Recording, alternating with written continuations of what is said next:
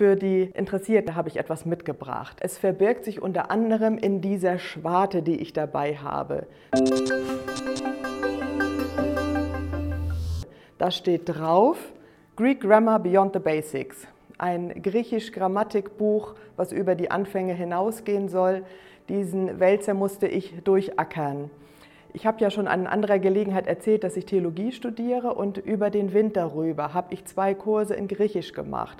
Und das war ganz schön mühevoll, kann ich euch nur sagen. Also das war kein Zuckerschlecken.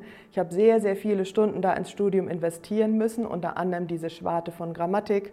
Nicht auswendig lernen, das wäre völlig übertrieben zu sagen, aber mit Griechisch, Vokabeln, Grammatik und natürlich mit den Texten aus dem Neuen Testament umgehen lernen. Und mein Hauptlebensziel in der Zeit war, das hinter mich zu bringen das irgendwie zu überstehen. Und als es Anfang März dann endlich vorbei war, war habe ich eine riesige Erleichterung verspürt. Ein bisschen paradoxerweise sollten wir ausgerechnet zum Ende des Kurses einen kleinen Aufsatz schreiben. Sowas gehörte sonst nicht dazu, aber da war das so eben am Ende. Und wir sollten ein Buch durchlesen, das hieß Greek for Life, Griechisch fürs Leben. Und dann sollte man also erklären und einen kleinen Plan ausarbeiten, wie wir nun ab jetzt lebenslang uns mit Griechisch befassen. Und ich musste innerlich grinsen, äußerlich auch, weil das so entgegen dem war, was ich eigentlich wollte. Ich wollte diese Schwarten loswerden, ich wollte sie ins hinterste Regal meine, äh, meine Bücher stellen und dann wollte ich damit nichts mehr zu tun haben. Und jetzt sollte ich mich damit beschäftigen, wie ich lebenslang Griechisch lerne und das vertiefe und dabei bleibe.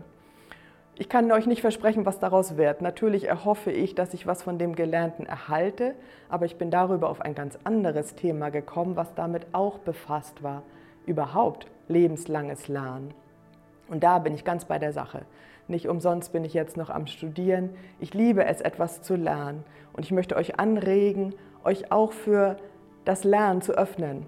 Vielleicht seid ihr sowieso auch auf dieser gleichen Welle, vielleicht habt ihr schon lange keine Lust mehr und denkt, was soll ich noch lernen? Ich kenne doch schon so viel und ich weiß doch schon alles, das lohnt nicht mehr. Ich glaube, das ist ganz anders. Ich glaube, es lohnt immer, etwas Neues zu lernen, etwas kennenzulernen, sich für neue Gedanken und Dinge und Menschen zu öffnen. Das kann so etwas Simples sein, wie ein neues Gericht zu probieren, etwas, das mir schwerfällt. Also ich bin eher so ein, wie soll ich mal sagen, Gewohnheitsesser und äh, da etwas Neues auszuprobieren, was ich noch nicht kenne, finde ich gar nicht einfach. Aber ich habe schon tolle Entdeckungen dabei gemacht. So ist es auch mit Menschen. Vielleicht hast du schon gedacht, ich kenne ja genug Menschen, ich habe meine Freunde, wieso soll ich jemanden Neuen kennenlernen? Das ist etwas ganz Tolles, auch sich für neue Menschen zu öffnen und neue Menschen, andere Menschen kennenzulernen. Vielleicht äh, wagst du dich da einmal hervor und sagst, ähm, da bin ich auch neugierig drauf und das ist auch ein Lernen im Leben. Vielleicht öffnest du dich für ein Thema. Vielleicht liest du mal ein Buch über ein Thema, vielleicht eine Biografie, vielleicht irgendetwas, was dich in den Nachrichten beschäftigt. Heutzutage sind wir ja alle zu Virologen geworden, aber es kann ja auch ein anderes Thema sein.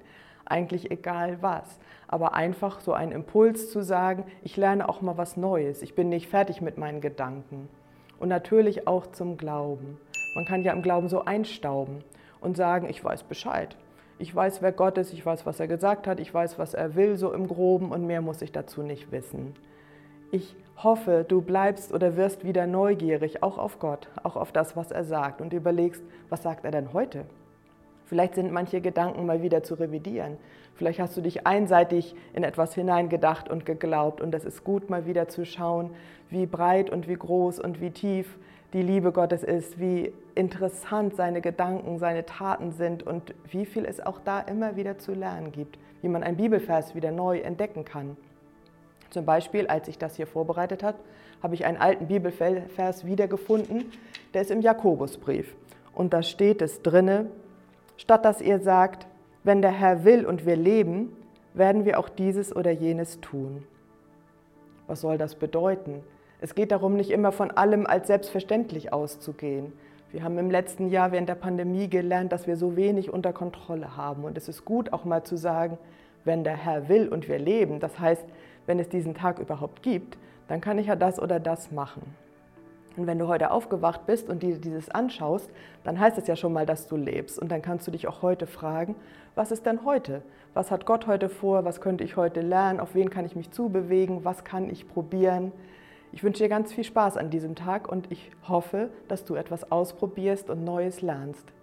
Einen schönen Tag noch.